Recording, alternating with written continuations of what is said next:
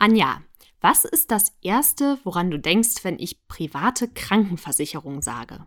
Hm, schnelle Termine, bessere Versorgung, aber im Alter ganz schön teuer. Das ist lustig, das geht mir nämlich ähnlich. Also ich denke auch an sowas wie Premium-Krankenversicherung. Und das, obwohl ich eigentlich mittlerweile weiß, dass die private Krankenversicherung gar nicht in jedem Fall mehr leistet als die gesetzliche.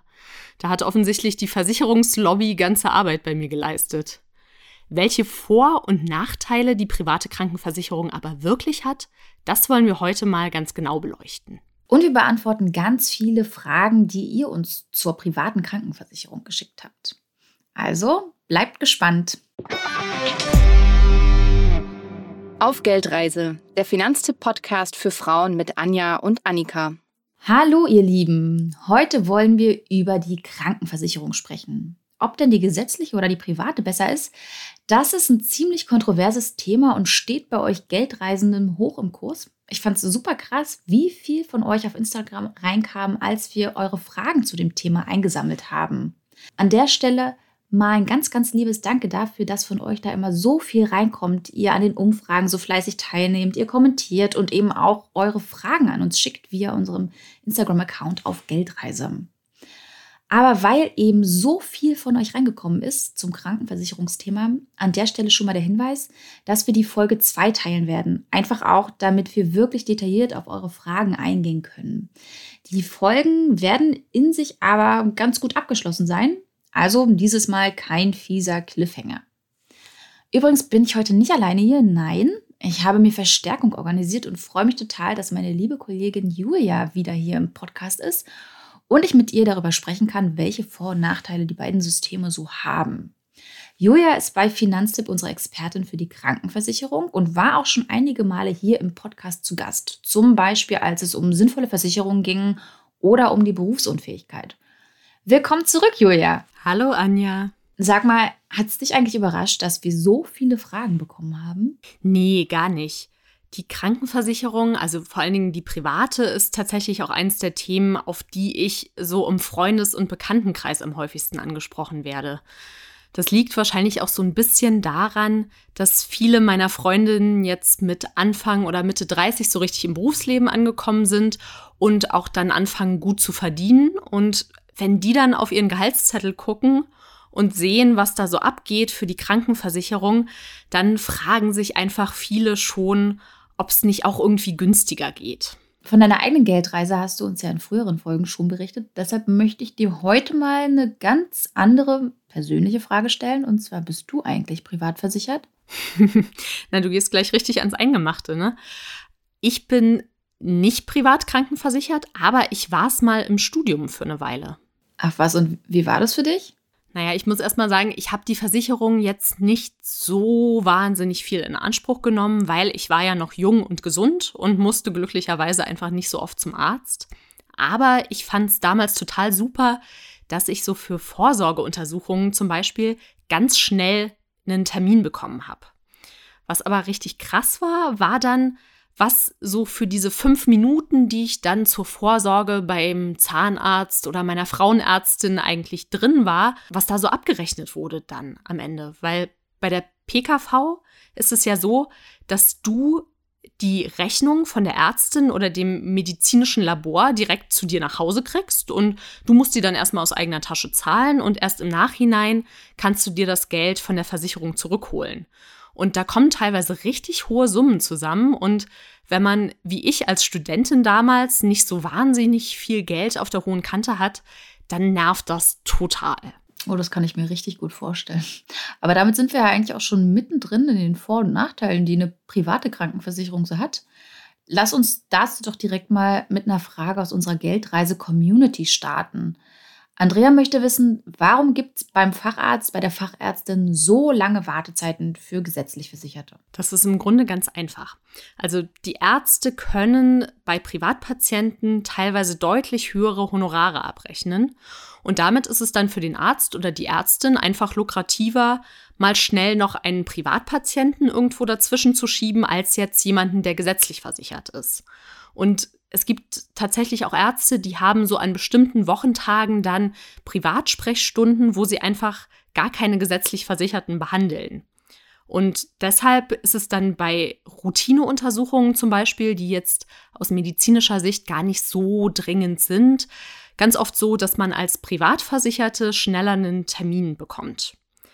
Aber was mir tatsächlich selber ganz lange nicht bewusst war und ich vermute mal vielen von unseren Zuhörerinnen auch nicht, ist, dass Deutschland im internationalen Vergleich bei den Wartezeiten eigentlich ganz gut dasteht.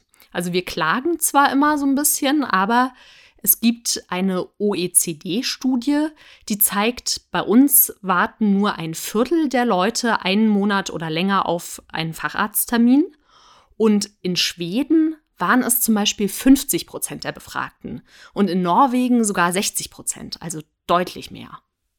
Wie krass, dass du das so erzählst, weil ich hätte das niemals gedacht. Also bei mir fühlt sich das nämlich immer tatsächlich sehr viel länger an oder ich habe das Pech, dass ich da irgendwie äh, immer bei denjenigen lande, die länger warten müssen, keine Ahnung. Hm, aber man kann schon sagen, PrivatpatientInnen, die sind oft schneller dran. Wie sieht es denn bei der medizinischen Versorgung aus? Matthias ähm, wollte nämlich gerne wissen, kann man die tatsächlich erhaltene Leistung qualitativ nach PKV und GKV unterscheiden? Es gibt meines Wissens nach keine Studien, die eindeutig belegen würden, dass die Qualität der medizinischen Versorgung bei Privatpatienten besser ist.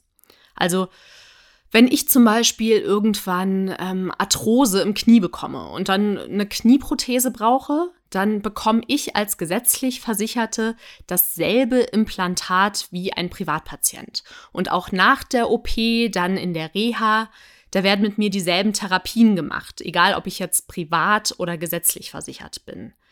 Was vielleicht ein Unterschied ist, ist dann, dass bei Privatpatienten wahrscheinlich häufiger mal der Chefarzt vorbeikommt und so nach dem Rechten schaut und fragt, wie es geht, einfach weil er das nochmal gesondert abrechnen kann mit der privaten Krankenversicherung. Hm, aha. Aber man hat es wahrscheinlich auch oft immer ein bisschen komfortabler, zum Beispiel in Kliniken, ne, mit ein oder zwei Bettsimmern.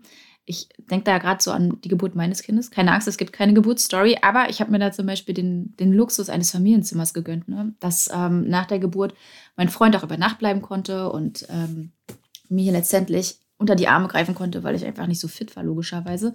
Und das hat aber dieses Familienzimmer, das hat echt gut gekostet. Und wäre ich privat versichert gewesen, hätte ich das so bekommen, also ohne Zuzahlung.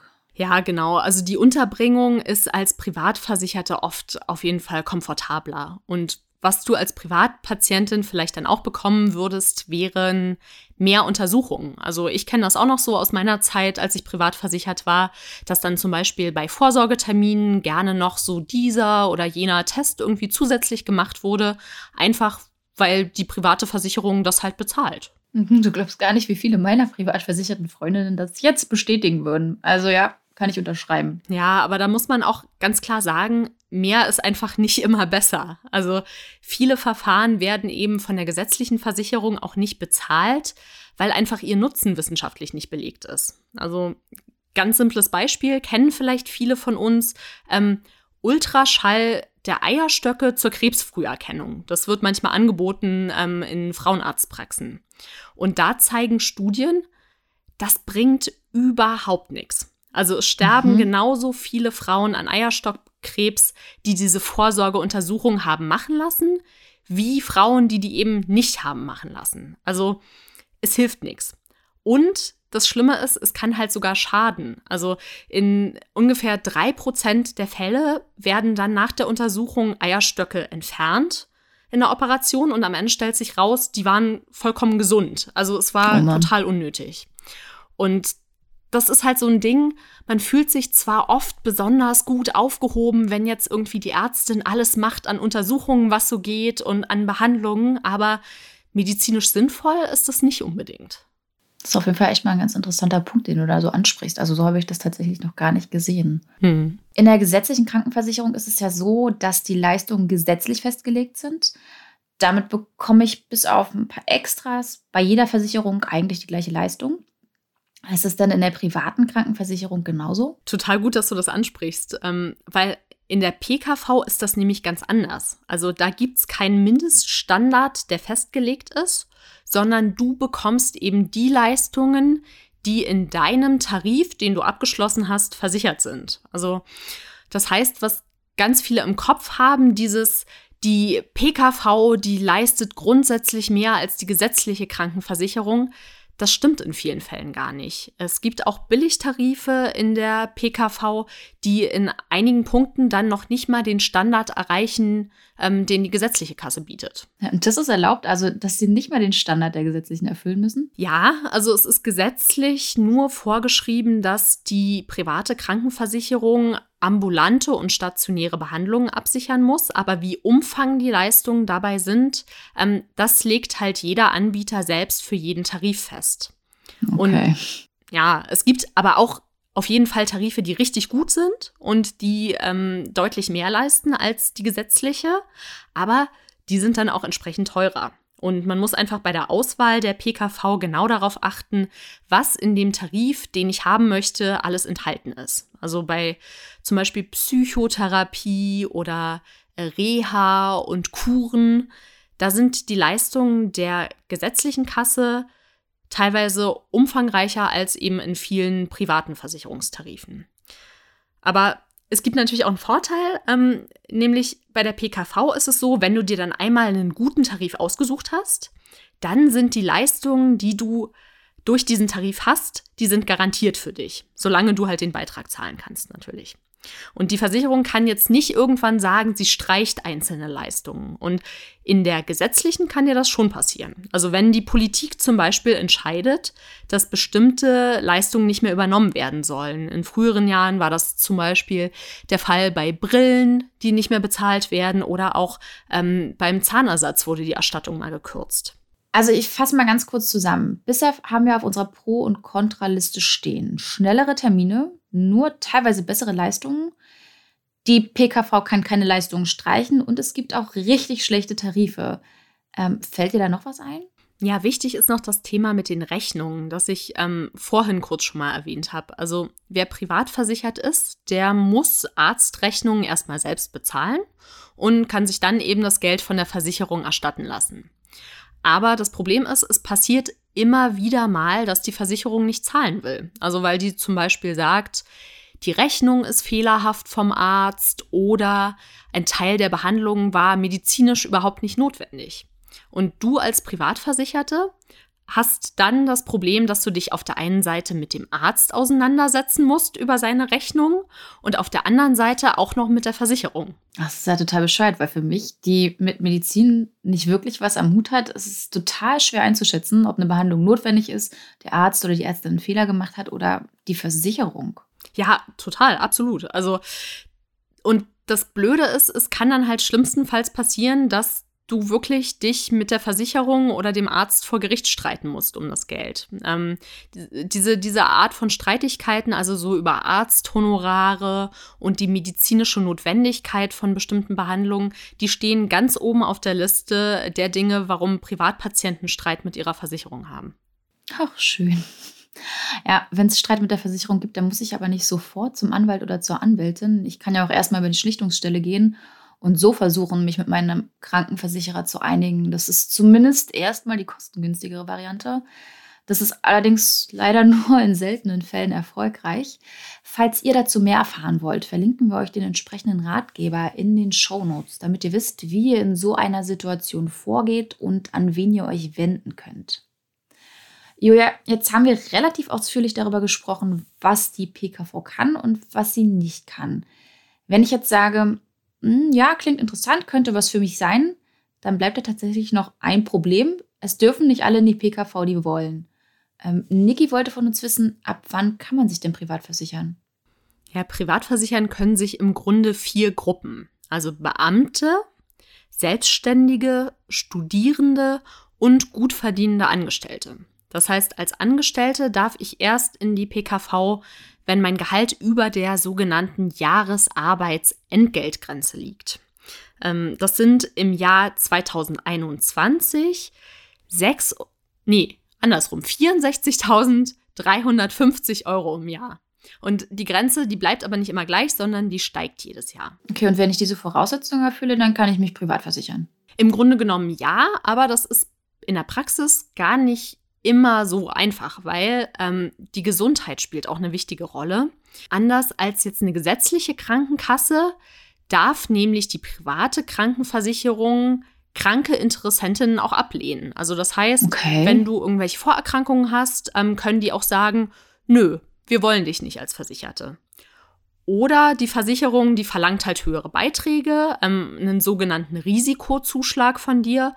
Oder es wird vielleicht sogar ein Leistungsausschluss verhängt für bestimmte Vorerkrankungen. Das bedeutet dann, alle Kosten, die infolge dieser Vorerkrankung entstehen, die musst du als Versicherte selbst zahlen. Mhm.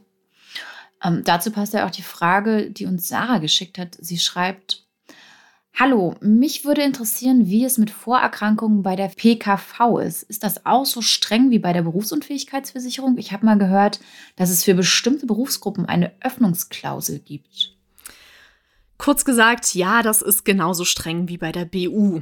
Also im Antrag für die PKV gibt es ganz umfangreiche Gesundheitsfragen und bei denen solltet ihr auch echt nichts verschweigen, weil sonst kann es schlimmstenfalls passieren, dass die Versicherung später nicht zahlt. Und ähm, was Sarah dann in ihrer Frage noch anspricht, das sind Öffnungsaktionen. Äh, sowas macht die PKV quasi als Werbeaktion, vor allem für Beamte und Beamtenanwärterinnen. Das heißt, bei diesen Personengruppen, da werden dann Vorerkrankungen nicht ganz so kritisch beurteilt. Okay, das ist aber schon so ein bisschen diskriminierend, dass die Versicherungen das nur für bestimmte Personen bzw. Berufsgruppen machen, oder? Ja, das ist halt äh, Vertragsfreiheit. Die privaten Krankenversicherungen, die können sich ihre Kunden aussuchen. Und das ist ein ganz grundsätzlicher Unterschied auch zur gesetzlichen, die halt jedem Versicherungsschutz bieten muss. Und die Privaten können einfach sagen, nö, auf dich haben wir keine Lust, du bist uns ein zu hohes Risiko. Ach, schön. Ähm, Julia, ich habe bisher tatsächlich immer gedacht, dass es auch viele gibt, die beisp also beispielsweise TopverdienerInnen, die gar nicht die Wahl haben zwischen der gesetzlichen und der privaten Krankenversicherung, sondern zwingend in die PKV müssen. Stimmt das so überhaupt? Und falls ja, wann muss ich mich denn zwingend privat versichern? Nee, das ist, das ist eine Fehleinschätzung tatsächlich. Also es wird grundsätzlich erstmal niemand gezwungen, sich privat zu versichern. Auch wenn du viel verdienst, dann kannst du trotzdem in der gesetzlichen Krankenversicherung bleiben. Du bist dann einfach freiwillig versichert. Ja, okay. Also es ist schon deine freie Entscheidung, in die PKV zu gehen. Aber wenn du dich dann einmal privat versichert hast, dann kannst du nur unter bestimmten Voraussetzungen wieder zurück in die gesetzliche. Also da kann es dir dann tatsächlich passieren, dass du gerne raus möchtest aus der PKV, aber es einfach nicht mehr darfst. Ähm, aber wie man wieder zurück in die gesetzliche Versicherung kommt, ähm, das besprechen wir auch noch mal ganz ausführlich im zweiten Teil in der nächsten Woche. Stimmt. Ihr Lieben, ich würde sagen, für heute haben wir genug über die GKV und PKV gesprochen. Da wir aber noch so viele Fragen von euch offen haben, unter anderem, für wen sich denn die PKV wirklich lohnt oder wie ihr eine gute PKV findet, machen wir kommende Woche einfach mit dem Thema weiter. Und Julia ist dann selbstverständlich auch wieder mit dabei.